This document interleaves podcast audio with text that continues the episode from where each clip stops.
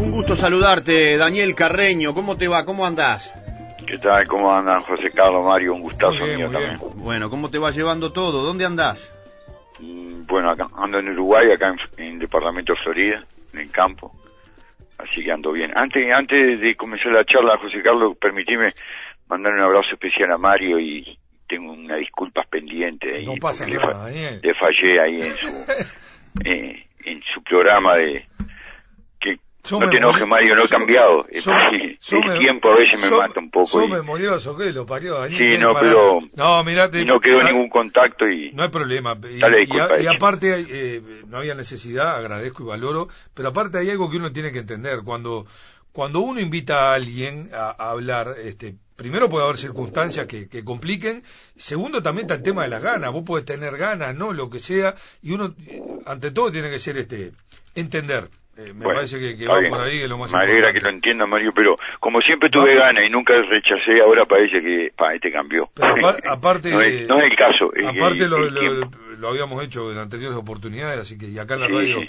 hemos hablado en, en infinidad de casos. Y quedará que pendiente. Vamos a si, si el, Te pro- agradezco la- si el programa sigue, este, que, que ese es otro tema, pero Eh, que ya no si no depende, vuelve. ya no, Si no depende- sigue, vuelve. ya no depende de nosotros, sino dependerá de la pandemia y de los De directores. y muchas cosas. Pero todo bueno. Y, y vos volvés al, al fútbol de Oriente, Daniel.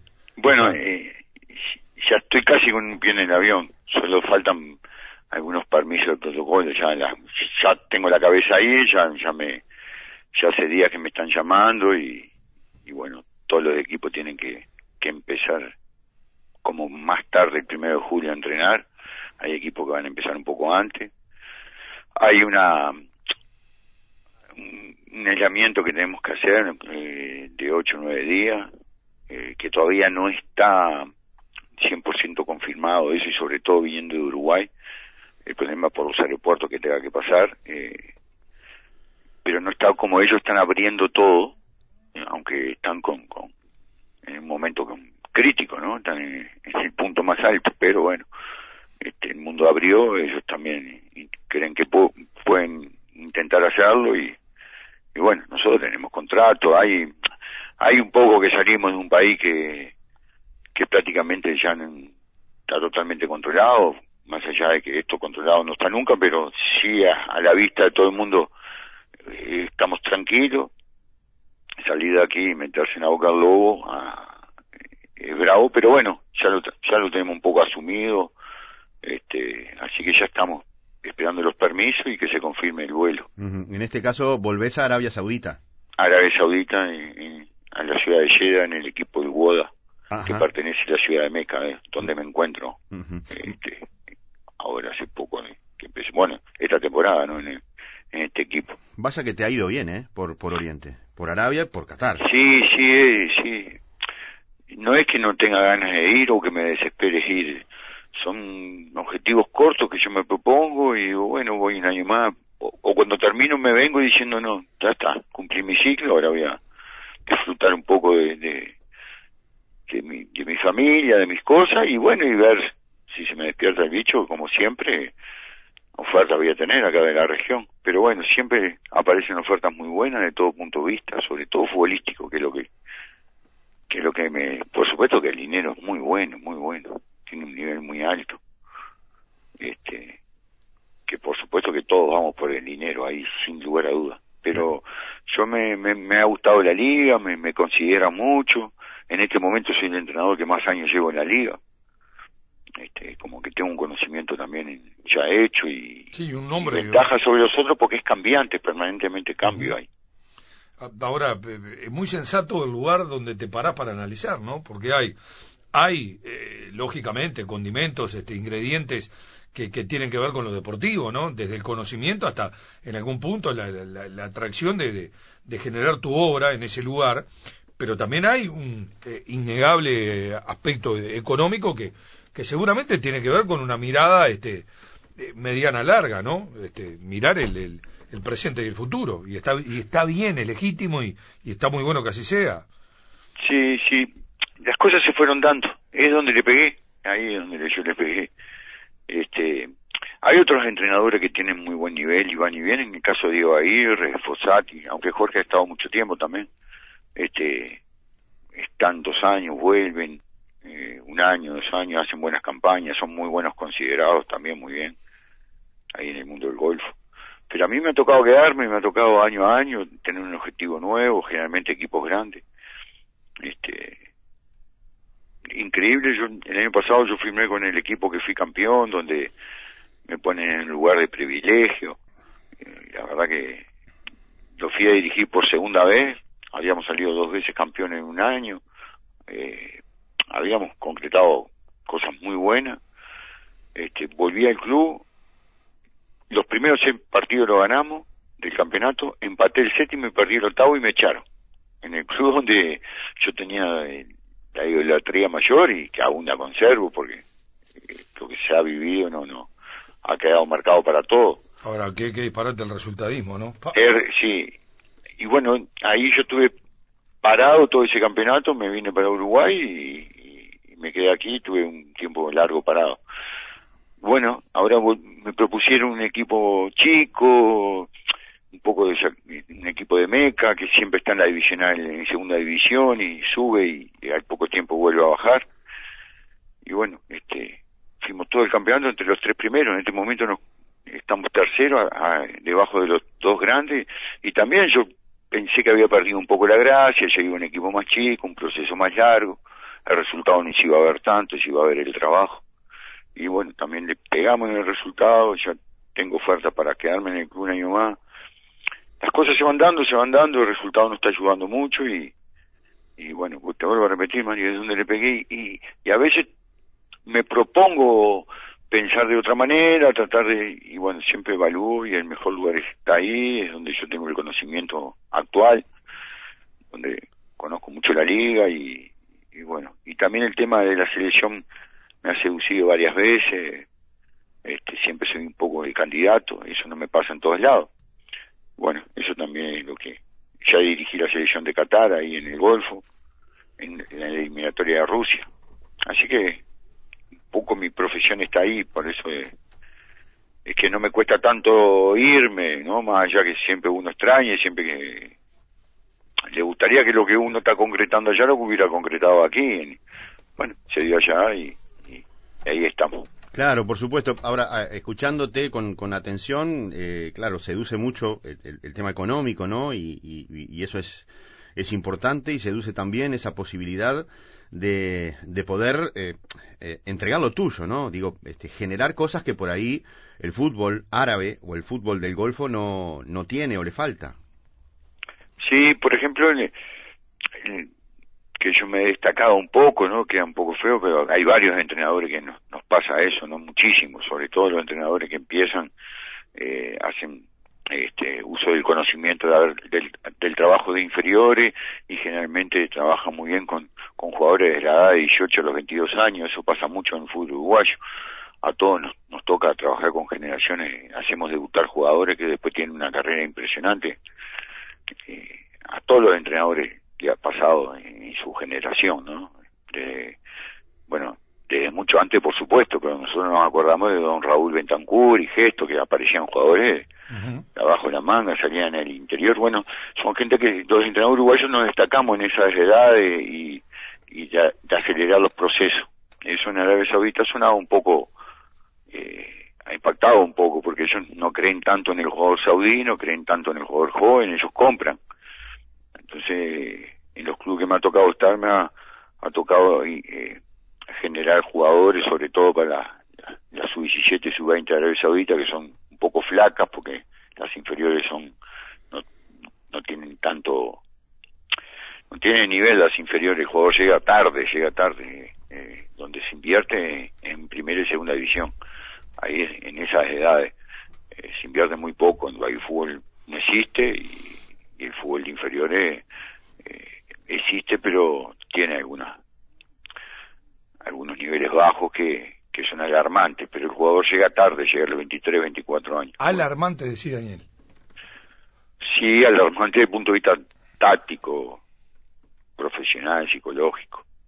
a veces ahorita es un país que está dedicado al rezo, al rezo, a la religión, y eso están eh, es un país que está dedicado a la religión. Eh, Emiratos Árabes está dedicado al negocio, al turismo, a través de Dubái y Abu Dhabi ahora y alguna otra ciudad. Y Qatar está dedicado al deporte y a los negocios. Pero Arabia Saudita, que es el país dominante de la región, más grande, donde está la Meca, donde tiene el rey, eh, está más dedicado a la religión. Entonces el jugador, los jóvenes están muy metidos en, el rezo y, en el asunto familiar, y los viejos también. Entonces llegan un poco tarde a, la vida comercial, a la vida cotidiana de, salir a defenderse. Necesidades económicas no hay, barrios pobres hay muy pocos, generalmente son de extranjeros. Entonces sacar jugadores saudí jóvenes de buen nivel cuesta un trabajo. Pero bueno, y nosotros también hemos tenido suerte en eso y bueno, eso es lo que nos destaca. A propósito, eh, y escuchándote también, debe ser un fútbol muy porfiado, ¿no? Quiero decir, eh, un dueño por, por, por, equipo o una familia que es dueño de, cada equipo y, y, deben hacer lo que se les canta o habrá que tener mucha paciencia, ¿no? Sí, ahora ha cambiado. Desde que yo llegué sí era así. Eh, son generalmente familiares los equipos, de, de príncipe. Ahora eh, ha cambiado un poco la política de Arabia Saudita, eh, el cuento es muy largo, eh, hay un cambio de generación, ahora viene el hijo del rey, se ha metido en el deporte, este, y ha sacado los príncipes de los equipos de fútbol. Este, y ha puesto gente de, confianza de él y, y, que son millonarios pero no son príncipes. Entonces se maneja más a nivel de empresa, eh, hay, hay algunas leyes que hay que seguir a nivel comercial. Este, los príncipes eran un poco eso lo que decía José Caudo, ¿no? Hacían un poco lo que querían. Están acostumbrados a, mandar. Era muy bravo. Entraban a la cancha. Ah, los presidentes entraban a la cancha en el banco suplente. me, hace acordar cuando entró el Catarín en el Mundial de Argentina, ¿te acordás que para protestar no, el Mundial de España el, el ahí está, perdón, el Mundial de España. Francia. Bien, ahí va, bien Daniel, ahí está. Sí, Mundial de España. Enseguida que me vino a la cabeza y no pero no le cobraron le cobraron un penal a favor de Francia entró y, el juez dio por no cobrado el penal y el partido siguió. Pero y, y allá pasaba pasa algo similar pasaba algo similar se metían sí lo que pasa es que el otro, en el otro banco suplente hay un príncipe que manda tanto o más. Y ahí, se ejerce poder. Ahora no está pasando tanto ahora no está pasando tanto pero yo a veces me reía no porque a veces cuando el juez, yo lo miraba al juez y como que le sucaba al príncipe, le, suca a este, porque el, los árbitros son de lengua árabe, son de religión musulmana, pero generalmente son de países de la región, de Jordania, Egipto, generalmente, ¿no? Ajá. Entonces, este, a mí está fea si pierdo con el príncipe acá al lado, pero para vos también. Sí, lo tiró, eh. claro, y, y justamente eh, convivir con, con, con todo, todo ese poder y toda esa locura, ¿no? Eh, ¿Dónde te ponía como entrenador? Bueno, eh, hay, hay situaciones que son curiosas y son distintas y son difíciles, pero hay que hay que acostumbrarse a un montón de cosas y, y bueno, y tratar de, ejercer el trabajo, por supuesto, con, con, con profesionalismo, con dignidad, hay un montón de cosas, pero hay que entender también cómo es la cultura y, y el tema de la religión también, ¿no? Y lo primero que aprendí es el tema de la religión, seguro. Imagínate el primer partido, uno arengando, eh, motivando, eh, hablando de los últimos detalles, que el jugador está atento, aparte sufren un poco ellos de concentración y, y es la hora del rezo y todos se van a rezar y, el rezo a veces deja al jugador un poco planchado desde el punto de vista emocional por algunos minutos. Claro. Eh, entonces, bueno, hay que aceptarlo. Y uno dice, yo no, esto en Uruguay no aceptaría que los jugadores entraran con este nivel de, activación. Bueno, los rivales están haciendo lo mismo. Claro, o sea, el rezo lo, los aplaca, los saca de foco. Y un poco, un poco. Están acostumbrados, ¿eh? están acostumbrados, lo hacen todo el día. Sí, claro. Este, volver a la actividad rápida, algunos lo hacen más rápido, otros no. En ese momento, cuando yo comencé en el Golfo, eran dos extranjeros por equipo, ahora hay siete. Entonces, bueno, en el equipo titular casi siempre juegan los siete, o por lo menos juegan cinco. Entonces uno está, por lo menos los extranjeros, generalmente uno de los siete, o dos o tres también son musulmanes. Este, ahora son más jugadores que uno puede tener un poco más, eh, que combine un poco con nuestro pensamiento. Este, el jugador árabe es, es bravo motivar, desde el punto de vista económico no es el asunto Claro, claro, claro, claro. Es más, estamos todos nosotros ahí, los extranjeros, los, jugadores, los médicos, los técnicos, estamos todos ahí buscando lo que a ellos les sobra. ¿Y dónde, eh, a una, además agregando como, como dificultad, dificultad agregada el tema de la, la barrera del idioma, más allá de traductores o, lo que, o como sea, ¿dónde encontrar los estímulos para, para moverle la fibra?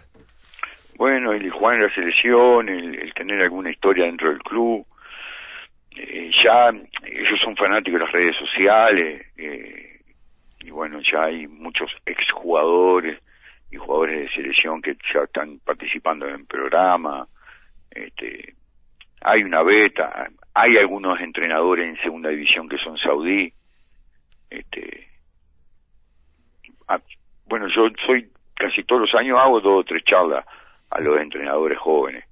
Este, y este año ya empezamos y ya también me pidieron la colaboración y siempre hay como un grupo que está en la región y de donde yo trabajo y está cerca y buscando información y ya trabajando en colegio. Eh, ya está, ya hay una beta, el deporte eh, el gobierno lo está apoyando mucho y sobre todo el fútbol. Entonces por ahí está un poco la motivación, eh, porque generalmente el saudí eh, se alista al ejército y ahí tiene que pasar dos años y después cobra de por vida. Ahí está como la ayuda del gobierno, ¿no? Entonces, cualquiera va, se alista al gobierno, al, ejército o a la policía. Mira vos, mira vos. Este, y a propósito de, de, la religión y, bueno, el clima y las costumbres, eh, ¿cómo, ¿cómo haces para entrenar y, y, para vivir? ¿A qué hora? ¿Cómo, ¿Cómo es un día normal cuando estás en actividad allá en Arabia Saudita? Se entrena siempre de noche.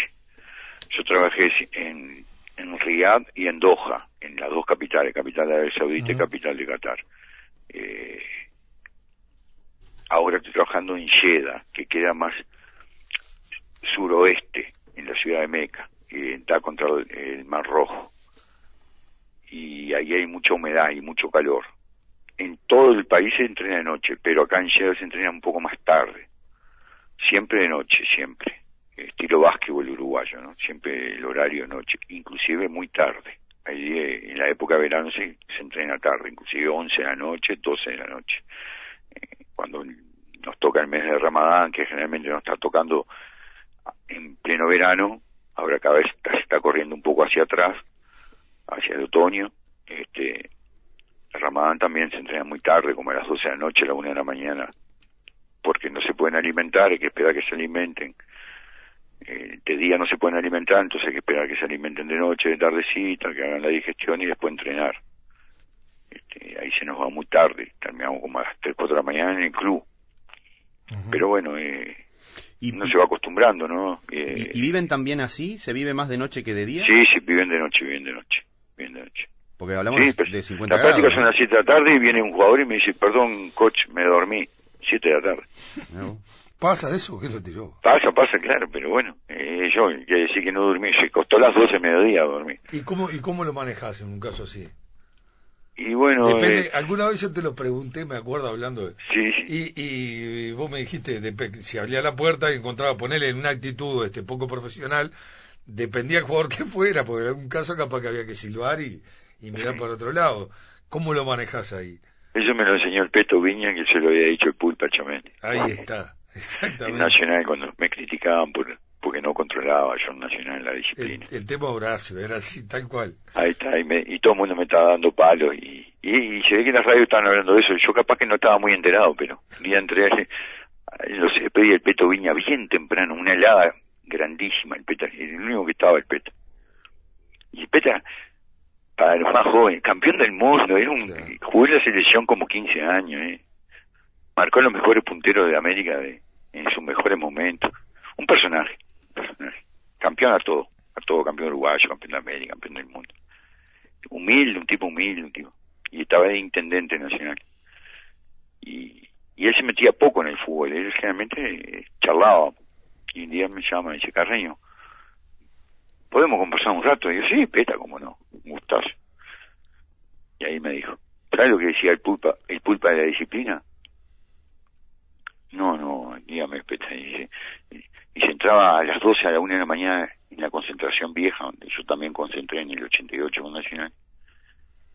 entraba, y entraba el pulpa a los cuartos y un día encontró a, a Duarte y a Rubén Bareño, que eran dos integrantes del 71, pero eran suplentes en ese momento, Juan José Duarte y Rubén Bareño. Y, y, el, y el pulpa los mandó a dormir inmediatamente. Apaguen la luz, déjense de estar chavando y duerman que mañana tenemos un partido importante. Y en la otra habitación entró y estaba Cubilla, Manga, El Pete y Mujica, jugando el truco. Y entró el pulpa y los vio Manga creo que fue, no sé quién le dijo, ya terminamos, y dice, jueguen, terminen tranquilo, jueguen tranquilo, si hay una revancha, jueguen una revancha y pues se acuesta, que mañana tenemos un partido importante. Sea, la diferencia entre, dice, hay alguno que hay que dejarlo y hay otro que hay que exigirle, depende de quién. Es una anécdota de...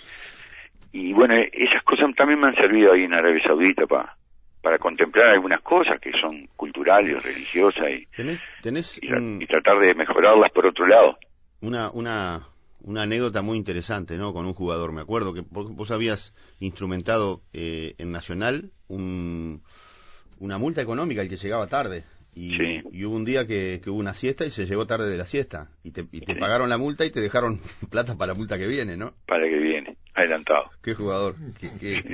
y, y, ese jugaba, ¿eh? Con las dos piernas. Sí, sí. Sí, falta de consejo no fueron, siempre lo hablamos. Hasta el día de hoy de, todo tipo, de su madre, de, a todos los jugadores, a todos los jugadores jóvenes. Falta de consejo no hay. Hay cosas que hay que vivirla, hay cosas que hay que vivirla. Eran 500 pesos y te dio mil, ¿no? Te dijo, esto es lo de hoy, esto mañana y seguramente... Y, y los pidió, no tenía los 500 pesos, tuvo que pedir. Pero ya pidió mil adelantados. Toma 500 y 500 para mañana. Qué grande. ¿Qué tema, no? La, la, la, la disciplina y dependiendo del lugar también, porque claro, ahí, ahí en, el, en, el fútbol del golfo, como vos decís, eh, ayornarse a las costumbres, ser, ser uno de ellos, no, no sabes si es lo recomendable. No hay manual, no hay manual, eh, hay, hay cosas que están establecidas y, y hay conductas que todos tenemos que tener en, todo, en, nuestros lugares, de donde, en lo cotidiano, ¿no? Donde uno se desarrolla y, por supuesto más en un trabajo, más en una fábrica, en una obra, en un equipo de fútbol, hay disciplinas a seguir, en el liceo, en la escuela. Pero no hay manual, no hay manual. Eh, depende del momento, depende de quién es. Y hay cosas que hay que vivirla, ¿no? no. Hay gente que no está en, en el momento madura o, o para pensar ciertas cosas. Y sí para de repente desarrollar lo que uno quiere, el juego, ¿no? En el mejor momento. Eso en el fútbol pasa permanente. Ah, pero, pero, te lo va dando el tiempo también, ¿no? El tiempo, el roce, la experiencia aplicada, el, ahí vas, vas, viendo este, justamente el, manejo de los grupos, la dinámica sí, de los grupos. viviendo y aprendiendo. Exacto. pero lo que tienen los equipos grandes, que nos exhibe demasiado, es que hay, hay muchos testigos y muchos opinólogos. Entonces, a uno también tiene que de repente eh, seguir un camino que va paralelo a eso. No siempre pero eh, todo el mundo está mirando la conducta, entonces, y todo el mundo está mirando la conducta del entrenador o de, la persona que está a cargo, sea quien sea, cómo, cómo actúa en, esas circunstancias, y hay cosas que son más simples. Y hoy viste que, que, que se, se, se, publica todo, se muestra todo, se exhibe todo, eh, todo vertiginoso, todo. Pa, eh, eh, si será complejo. Sí, sí, pero pero en, en todo en, siempre no hubo el equipo grande te sirve siempre en todas las etapas en todas las épocas. Y bueno a veces uno tiene que seguir ciertas conductas que de repente no ayudan a, a la persona que está cumpliendo un desarrollo o está cumpliendo un aprendizaje. Hay cosas que hay que pasarla para mm. o, esperar otra etapa. Y no todo no es así nomás este se adapta este no se adapta no hay gente que lo puede manejar mejor, eso también ser rígido o dictatorial y, y también el fútbol un poco hijo de, dictatorial a nivel de dirigente y, quizás a, nivel de la disciplina.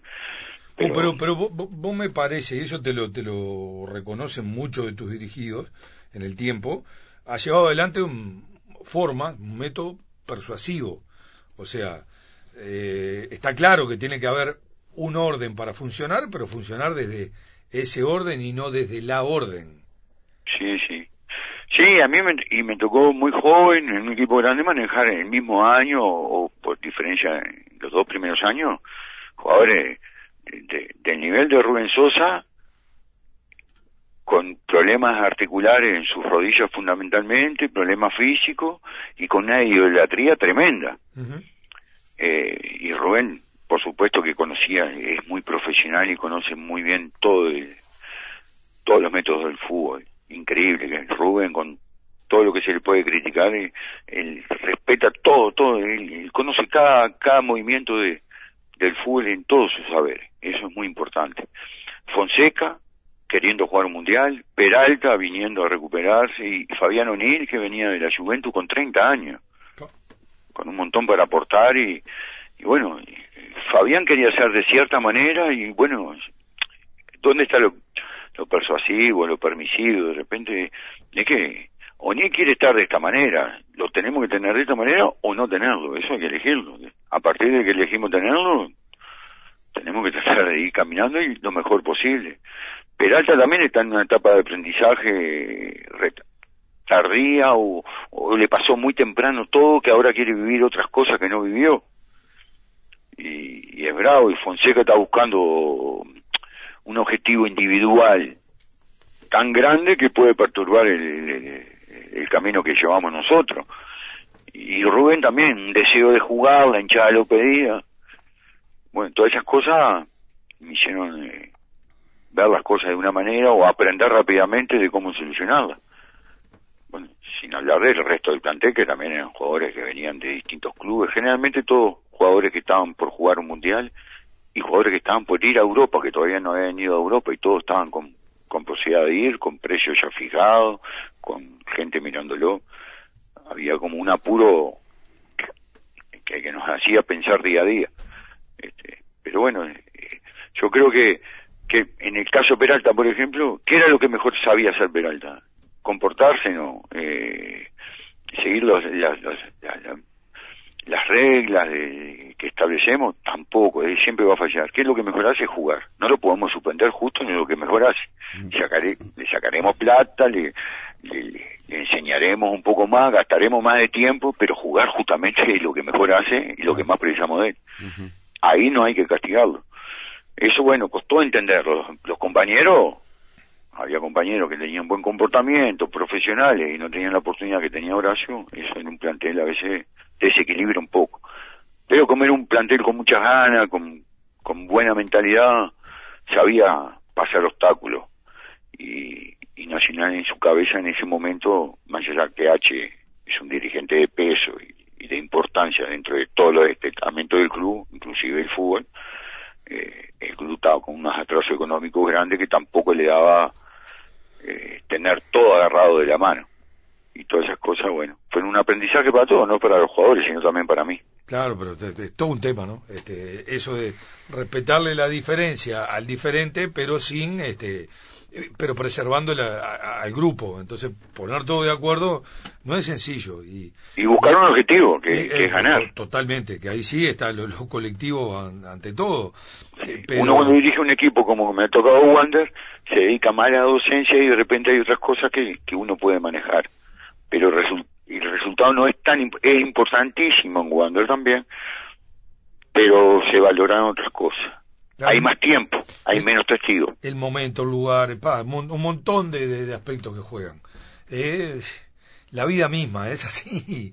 Este, eh, tal cual, tal cual, Daniel, interesantísimo. ¿Y, este tiempo de, aislamiento, cómo lo viviste? No me puedo quejar, estoy aquí en el campo ya hace un mes y medio. Qué lindo, ¿no? Sí, el, club, yo cumplí un mes, casi 41 días en en mi apartamento en Nación Arabia Saudita en la ciudad de Jeddah, y bueno, casi encerrado, porque salimos los primeros días de esos 40 días y después casi un mes encerrado y ni siquiera al supermercado porque yo prefería no salir. Bueno, ahí nosotros teníamos el complejo donde vivíamos, teníamos todo. Pero bueno, también el club me ayudó a salir y, el consulado uruguayo también, muy bien, muy bien se, se portaron y, este, y pudimos venir aquí a Uruguay. Yo me vine directo al campo, estuve 15 días medio ahí, encerrado ahí medio, pero no es lo mismo estar encerrado en Jeddah que estar acá en el campo, que hay lugar para caminar, para ver lejos, este, y bueno, ya disfrutando ahora de la familia, de mi madre, de mis hijos, este, bien. En mi lugar y bueno, ya ahora con la cabeza ya para ir. ¿Te quedó una espina en su momento cuando cuando Tavares te, te nominó como para ser entrenador de la de la sub-20 y no salió? Sí, la espina que me quedó fue en el 2010, nada más ahí. Sí, antes. Después, después eh, varias veces sonó mi nombre, pero nunca como, como de esa manera. Claro. Yo siempre dije, cuando Tavares me, me, me lo ofreció oficialmente él, o me, me, no sé si me ofreció el cargo oficialmente, sino me dijo la posibilidad, pero él personalmente y, y las palabras que utilizó, eh, la verdad que, que, que, me sedujo mucho en ese momento, pero ahí eh, la espina, pero después nunca más, nunca más, después me agarró en otros momentos que, que era una linda posibilidad y nada más que eso, pero nunca fue concreto. Uh -huh. ¿Y te queda volver a dirigir acá? Bueno, no sé, la verdad que a mí me gusta, yo soy apasionado por el fútbol también y, y este, no sé, no sé, el futuro, el futuro lo va a decir. Una vez eh, el deseo generalmente uno lo tiene, ¿no? Este, por más que diga que no ahora, me va a venir más adelante. Este, y bueno, Nacional y Wander son dos equipos que me han dado mucho a nivel de jugador y a nivel de entrenador. Uh -huh. Wander como que me dio la vida y Nacional me dio el, el conocimiento, algo así. Este, oh, ¿Qué definición esa? ¿Eh? ¿Qué definición esa? Sí, como jugador Wander me dio la vida y como entrenador también. Y Nacional me hizo conocer un poco más en el mundo. Ahí, por ahí anda la cosa. El crecimiento, ¿no? En función de, de ese conocimiento de sí, que hablas. Sí. La, la Las dos etapas fueron ¿no? muy importantes. Wander me apoyó en los dos peores momentos míos, los dos. En mi edad de adolescencia, donde perdí mi padre y quedé un poco medio suelto. Hay gente de Wander, tanto dirigentes como entrenadores, medio como que me, me adoptaron. Y, y, bueno, todavía me dieron la posibilidad de, de, tener una profesión. Y cuando entrenador también, cuando dejé el fútbol, Wander fue el que me abrió la puerta y me dio la, la oportunidad de, de volver a nacer esas cosas. Y Nacional también, las dos etapas que yo estuve como jugador y como entrenador, viví cosas muy importantes. Así uh -huh. que siempre están, van a estar medio como, de mi lado siempre están abiertas esas posibilidades. Bueno, Daniel, un gusto escucharte, anduvimos por todos lados. ¿Cuándo, ¿cuándo te volverías? Y bueno, ya el club quiere que viaje hoy, mañana, pasado. Yo, está difícil salir de aquí, pero pero no creo que sea ni hoy ni mañana. Pero tres, cuatro días, ahí va a andar la cosa. Eh, te, te, saludamos, pues, que, que, que, bueno, que sea para bien todo lo que venga y, y, y, bueno, la seguiremos a distancia, te estaremos llamando este y, y esperemos que, que bueno, que, que, que, continúe la experiencia esta tan lejos pero productivamente y, y bueno, en cualquier momento nos encontramos, Daniel, un abrazo, muy amable. Bueno, muchas gracias, un gustazo hablar como siempre. Abrazo, Daniel. Abrazo, lo mejor para todos. Igualmente.